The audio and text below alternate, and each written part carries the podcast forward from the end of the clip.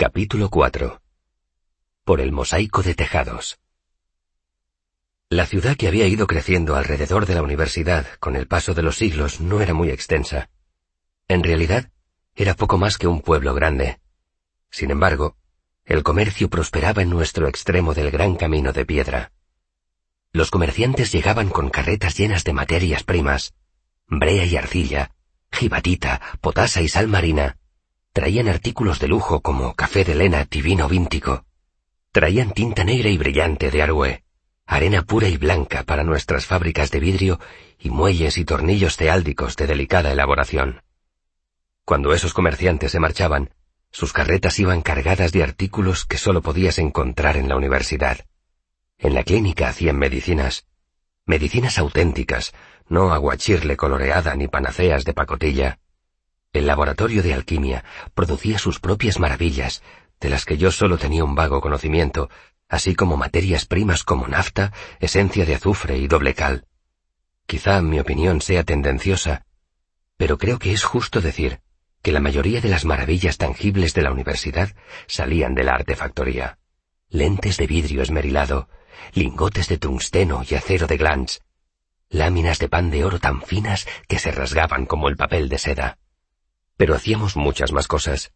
Lámparas simpáticas y telescopios, devoracalores y termógiros, bombas de sal, brújulas de trifolio, una docena de versiones del torno de Tecam y del eje de Delevari. Quienes fabricábamos esos objetos éramos los artífices como yo, y cuando los comerciantes los compraban, nosotros nos llevábamos una comisión del 60% de la venta. Esa era la única razón por la que yo tenía algo de dinero y como durante el proceso de admisiones no había clases, tenía por delante todo un ciclo para trabajar en la factoría. Me dirigí a Existencias, el almacén donde los artífices nos proveíamos de herramientas y materiales. Me sorprendió ver a un alumno alto y pálido de pie junto a la ventana. Parecía profundamente aburrido. Jacksim, ¿qué haces aquí? Este no es trabajo para ti. Jacksim asintió con aire taciturno. Kilvin todavía está un poco enfadado conmigo, dijo. Ya sabes, por lo del incendio y eso. Lo siento, dije. Jackson era relar, como yo. Habría podido estar realizando un montón de proyectos propios. Verse obligado a ocuparse de una tarea de tan baja categoría como aquella, no solo era aburrido, sino que humillaba a Jackson públicamente al mismo tiempo que le costaba dinero y le impedía dedicarse a estudiar. Como castigo, era considerablemente riguroso. ¿De qué andamos escasos? pregunté. Escoger los proyectos que realizarías en la factoría era todo un arte. No se trataba de fabricar la lámpara simpática más luminosa ni el embudo de calor más eficaz de la historia de la artificería. Si nadie los compraba, no te llevarías ni un penique abollado de comisión. Había muchos trabajadores que ni siquiera se planteaban esa cuestión. Podían permitirse el lujo de esperar. Yo, en cambio, necesitaba algo que se vendiera rápidamente. Jacksim se apoyó en el mostrador que nos separaba. Caravan acaba de comprar todas tus lámparas marineras, dijo. Solo queda esa tan fea de Beston. Asentí. Las lámparas simpáticas eran perfectas para los barcos. No se rompían fácilmente, salían más baratas a la larga que las de aceite, y no tenías que preocuparte por si le prendían fuego al barco. Hice unos cálculos mentalmente. Podía fabricar dos lámparas a la vez, ahorrando algo de tiempo al duplicar el esfuerzo, y estaba casi convencido de que se venderían antes de que terminara el plazo para pagar mi matrícula. Por desgracia, las lámparas marineras eran un trabajo tremendamente monótono. Me esperaban cuarenta horas de labor concienzuda, y si hacía alguna chapuza no funcionarían. Entonces mi esfuerzo no habría servido de nada, y solo habría conseguido endeudarme con existencias por los materiales que habría desperdiciado.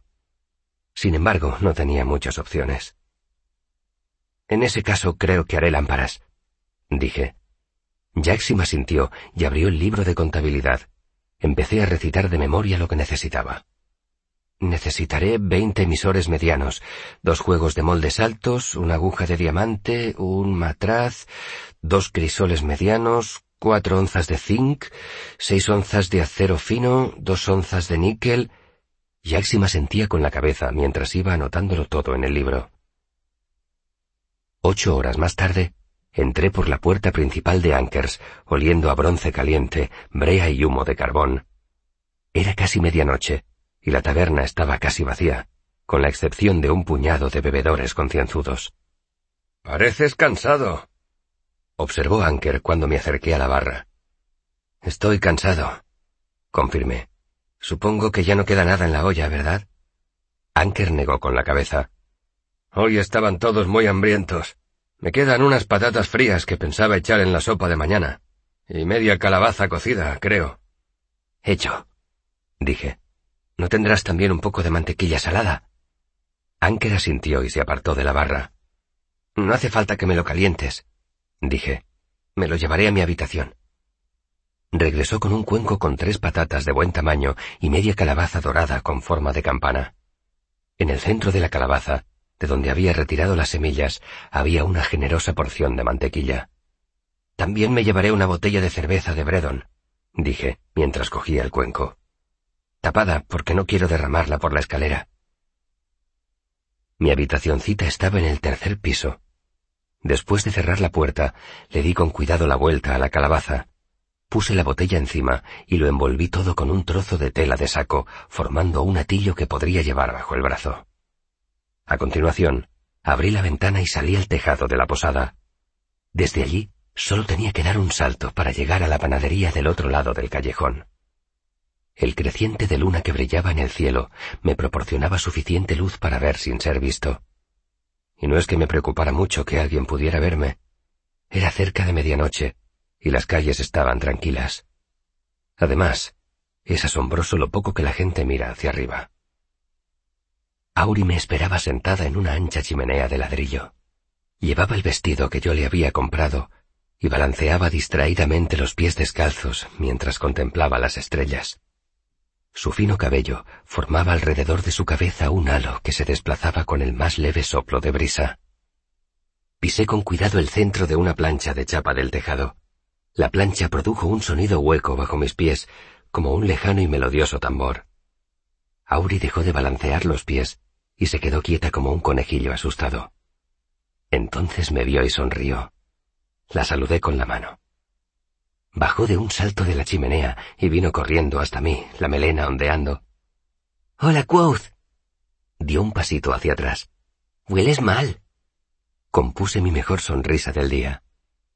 Hola, Auri, dije. Tú hueles como una muchacha hermosa. Sí, coincidió ella jovial. Dio unos pasitos hacia un lado y luego otra vez hacia adelante, de puntillas. ¿Qué me has traído? me preguntó. ¿Y tú? ¿Qué me has traído? repliqué. Ella sonrió. Tengo una manzana que piensa que es una pera, dijo sosteniéndola en alto, y un bollo que piensa que es un gato y una lechuga que piensa que es una lechuga. Entonces es una lechuga inteligente. No mucho, dijo ella con una risita delicada. Si fuera inteligente, ¿por qué iba a pensar que era una lechuga? ¿Ni siquiera si fuera una lechuga? pregunté. Sobre todo si fuera una lechuga, dijo ella. Ya es mala pata ser una lechuga, pero peor aún pensar que se es una lechuga. Sacudió la cabeza con tristeza y su cabello siguió su movimiento como si flotara bajo el agua. Abrí mi atillo. Te he traído patatas, media calabaza y una botella de cerveza, que piensa que es una hogaza de pan. ¿Qué piensa que es la calabaza? me preguntó con curiosidad contemplándola. Tenía las manos cogidas detrás de la espalda. Sabe que es una calabaza, dije, pero hace ver que es la puesta de sol. ¿Y las patatas? Las patatas duermen dije, y me temo que están frías. Auri me miró con unos ojos llenos de dulzura. No tengas miedo, me dijo. Alargó una mano y posó brevemente los dedos sobre mi mejilla, y su caricia fue más ligera que la caricia de una pluma. Estoy aquí. Estás a salvo. Hacía frío, así que en lugar de comer en los tejados como solíamos hacer, Auri me guió hasta la rejilla de drenaje de hierro y entramos en el laberinto de túneles que se extendía por debajo de la universidad. Auri llevaba la botella en una mano y sostenía en alto un objeto del tamaño de una moneda que desprendía una suave luz verdosa. Yo llevaba el cuenco y la lámpara simpática que había fabricado yo mismo, esa que Kelvin había llamado lámpara para ladrones. Su luz rojiza era un extraño complemento a la azul verdosa más intensa de Auri. Auri se metió por un túnel con tuberías de diversas formas y tamaños que discurrían junto a las paredes. Algunas de esas tuberías de hierro, las más grandes, transportaban vapor y pese a estar forradas de tela aislante, proporcionaban un calor constante. Auri, con cuidado, puso las patatas en el codo de una tubería a la que habían arrancado la tela convirtiéndola en una especie de horno. Utilizando mi tela de saco como mesa, nos sentamos en el suelo y compartimos la cena. El bollo estaba un poco duro, pero era de frutos secos y canela. El cogollo de lechuga estaba sorprendentemente fresco, y me pregunté dónde lo habría encontrado. Auri tenía una taza de té de porcelana para mí y un diminuto cuenco de limosnas de plata para ella. Sirvió la cerveza con tanta solemnidad que parecía que estuviera tomando el té con el rey. Guardamos silencio mientras cenábamos. Esa era una de las normas que yo había ido aprendiendo por ensayo y error. No podía tocarla, no podía hacer movimientos bruscos, no podía hacerle ninguna pregunta que fuera ni remotamente personal. No podía hacer preguntas sobre la lechuga ni sobre la moneda verde. Si lo hacía, Auri se escondería en los túneles y después pasaría días sin verla. La verdad es que ni siquiera sabía su nombre. Auri era el que yo le había puesto, pero en mi corazón pensaba en ella como mi pequeña fata lunar. Auri comía delicadamente, como siempre, sentada con la espalda recta, daba pequeños bocados. Tenía una cuchara y la utilizamos por turnos para comernos la calabaza. ¿No has traído tu laúd? Me comentó cuando hubimos terminado de comer. Esta noche tengo que irme a leer, dije, pero pronto lo traeré. ¿Cuándo? Dentro de cinco noches, dije. Para entonces ya habría hecho el examen de admisión y no haría falta que siguiera estudiando. Aurea arrugó su carita. Cinco días no es pronto, dijo. Pronto es mañana. Cinco días es pronto para una piedra, argumenté. Pues entonces toca para una piedra dentro de cinco días, replicó ella. Y toca para mí mañana. Creo que tú puedes ser una piedra durante cinco días, razoné. Es mejor que ser una lechuga. Sí, admitió ella sonriendo.